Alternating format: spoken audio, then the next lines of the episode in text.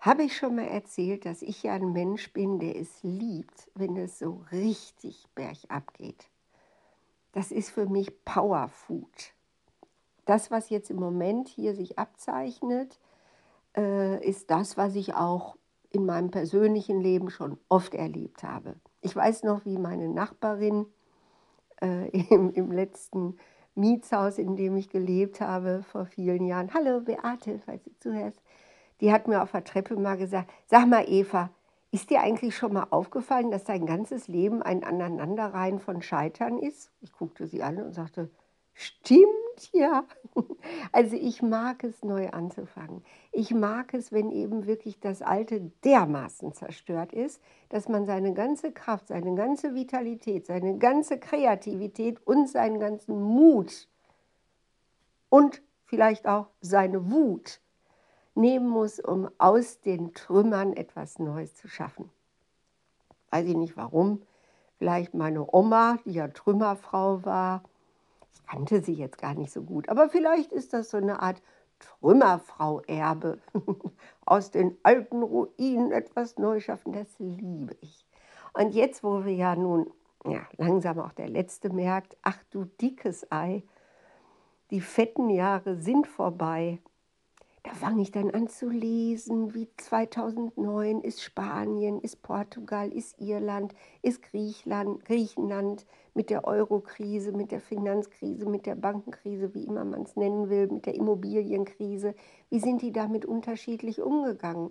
Klar, Nationalstaaten haben heute kaum noch Einfluss auf äh, politische, wirtschaftliche und, und Finanzmarktentwicklungen das ist jetzt alles dermaßen globalisiert, aber wir haben ja immer noch die verschiedenen Mentalitäten.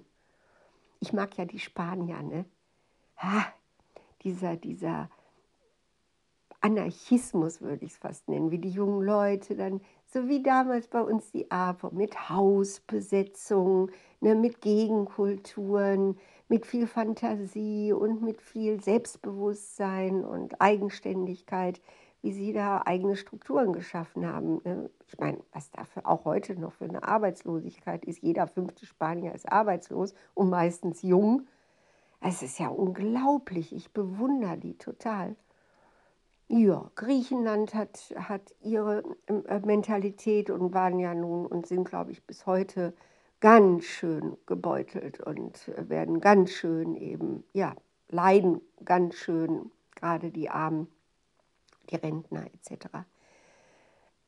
Irland, ja, so ganz klein, das sind ja auch nicht so viele, haben wieder ihr eigenes System gefunden und, und, und. Ja, und das finde ich total spannend, sich das da jetzt anzugucken. Und dann denke ich, wie sind wir Deutschen? Ich sehe ja uns Deutsche absolut als Beamtenvolk. Goethe. Goethe war nicht nur Beamter, ne, Volk der Dichter und Denker. Goethe hatte auch richtigen Einfluss auf den Beamtenapparat. Und ähm, mein Vater war Beamter und da habe ich auch viel von mitbekommen und ich fand das schon cool, ne? weil Beamte oder beziehungsweise heute ja Mitarbeiter im öffentlichen Dienst, Beamte gibt es ja nicht mehr so viele, haben eben nicht so diese, diese Natur, die man hat, wenn man im kapitalistischen System ähm, gewinnorientierte Ziele hat. Die sind anders. Beamte fühlen sich meistens tatsächlich als Diener entweder des Staates oder des Volkes oder eben beides, dass sie das miteinander verbinden. Und ich habe jetzt auch in den letzten äh, anderthalb Jahren, in denen ich ja wieder ganz viel mit ähm, Mitarbeitern aus dem öffentlichen Dienst zu tun habe, das wieder festgestellt. Unglaublich, wie verständnisvoll oft und wie wie persönlich auch involviert in ihre Arbeit. Und das ist super schön. Also ich mag das. Ja, ich weiß, der Deutsche, der zieht erst eine Bahnsteigkarte, bevor er auf dem Bahnhof demonstriert. Aber ist das nicht irgendwo auch schön, dass er so ist? Und in der Flüchtlingskrise hat sich da nicht gezeigt, dass wir eben mit diesem, ja, mit, mit dieser Mentalität auch wirklich Großartiges leisten konnten? Und ist nicht unser Sozialsystem bei aller Kritik an Hartz IV, keine Frage, auch wirklich etwas, was tatsächlich auch die, die Ärmsten und die, die ja auch Arbeitsverweigerndsten, von denen es ja wirklich viele gibt, wo ich dann sage, okay, hat alles seinen Grund, was machen wir damit? Ich verurteile ja niemanden, mache ich wirklich nicht, sondern einfach gucken, okay, was machen wir jetzt damit? Da finde ich schon, dass wir hier in Deutschland vielleicht nicht die klügste Art haben, damit umzugehen, aber irgendwie schon so was Menschliches. Also ich habe da Hochachtung vor, auf jeden Fall. Naja, kurz und gut, es ändert sich jetzt viel. Lindner hat ja schon gesagt, also hier mit dem sozialen Arbeitsmarkt, das können wir nicht mehr finanzieren bei Langzeitarbeitslosen, dass eben der Staat da äh, ähm, bei Arbeitsplätzen über fünf Jahre, erst zwei Jahre 100, dann drei Jahre 70 Prozent der Lohnkosten übernimmt. Äh, das wird gestrichen, das geht nicht und es wird mit Sicherheit noch vieles andere gestrichen.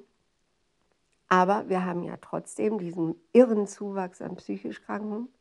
Wir haben diesen irren Zuwachs auch bald, auch wenn wir im Moment noch Arbeitskräfte händeringend suchen. Aber warum suchen wir die denn so händeringend in den Geschäften, in der Gastronomie? Man sagt ja immer Fachkräftemangel, aber es ist auch ganz viel wirklich der, die unterste Ebene, auf der äh, äh man keine Leute mehr findet. Ne? Und das, wo wir jetzt ja Mindestlohn haben, der ja schon ganz gut ist, im Oktober 12 Euro. Das wäre bei einer Vollzeitstelle zwischen so ungefähr 1500 Euro netto, habe ich geguckt. Also das ist ja nicht wenig, eigentlich. Aber es ist ja alles so chaotisch.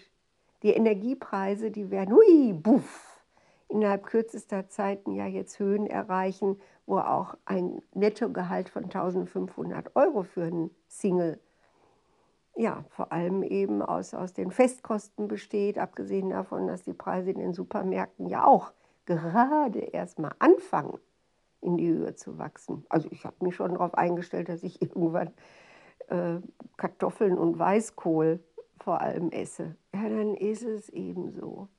Aber was da an Neuem entstehen wird, wir werden in Deutschland nicht verhungern und erfrieren. Das glaube ich nicht sondern wir werden auf einem viel geringeren Niveau zeigen, was unsere Mentalität hervorbringt, an neuen Ideen, an neuen Möglichkeiten. Wir werden so unsere Zukunft gestalten, wie unser Respekt vor unseren Mitmenschen es erlaubt, wie unsere Möglichkeit, statt zu streiten und uns zu spalten, eben zusammenzuhalten und jedem seine Individualität zu lassen wir werden daran uns messen können, was wir vor allem mit, mit unserem Beamten-Dasein hervorbringen im Vergleich zu dem, was wir seit 2015 in der Flüchtlingskrise geleistet haben. Wie viel Hilfsbereitschaft, wie viel Fördermaßnahmen, wie viel schnelle Wege, um dann eben auch Berufstätigkeiten für diese spezielle Gruppe äh, der, der Kriegsflüchtlinge eben da auch äh, geschaffen wurde. Das ist ja ganz, ganz großartig und erfolgreich. Und da möchte ich gerne daran mitwirken. Ich denke, niemand ist überflüssig, niemand ist ein Bettler. Auch wenn man psychische äh, äh, Krankheiten hat, die einem noch nicht mehr erlauben, die Wohnung zu verlassen, kann man von zu Hause aus mit Computer, mit Telefon man kann immer was machen. Man kann immer eine Aufgabe ausüben. Und auch die, die eben wirklich jetzt so eine total durch ihre psychische Erkrankung, durch ihre Lebensweise, wo sie ja, wo sie das sich auch erlauben können, zum Beispiel weil Vater, Mutter auch die erwachsenen Kinder immer noch unterstützen, immer noch unterstützen. Auch für diese jungen Leute gibt es Möglichkeiten, dass sie ihren Lebensweg umstellen und dass die was tun. Man kann zum Beispiel den Eltern Fortbildungen äh, anbieten, dass sie lernen, ihre Kinder einfach nicht mehr so viel zu unterstützen. Das wäre vielleicht mal gar nicht schlecht, da hätte ich auch Bock drauf. Naja, okay, es ist wie es ist. Und wir müssen mit Fantasie, mit Kreativität und mit unserem wunderbaren Beamtenbewusstsein, mit diesem Ich diene dem Volke, ich habe Verantwortung, ne, ich bin eben wirklich so, ja, treu und loyal äh, diese, meiner Gemeinde, ne, reduziert auch ganz viel auf Gemeinde, meiner Gemeinde gegenüber. Hier habe ich Verantwortung und hier habe ich das große Bedürfnis, dass es jedem bei uns A gut gehen möge und jeder bei uns B eine Aufgabe übernimmt. Jeder ist wichtig, jeder wird gebraucht und jeder tut auch was. Daran möchte ich mitarbeiten. Also ich finde das alles gar nicht so schlecht. Selbst wenn ich bald irgendwie mit, mit äh, äh, abgeschalteter Heizung und, und Decke frieren werde, ja, und in einem Trailer irgendwo auf dem Campingplatz äh, leben muss und dann immer zu irgendeinem Klo auf dem Platz gehen muss mit Zahnbürste und Handtuch, dann ist es eben so. Viel wichtiger ist mir, dass aus diesem Alten, was sterben musste, was uns ja irgendwo auch allen klar war, etwas Neues erwächst. Mit einer neuen Art von Kindern, mit einer neuen Art von Alten, mit einer neuen Art von von Armen, die auch einfach gebraucht werden und stolz auf sich sind und wissen, dass sie wichtig sind. Richtig, richtig wichtig.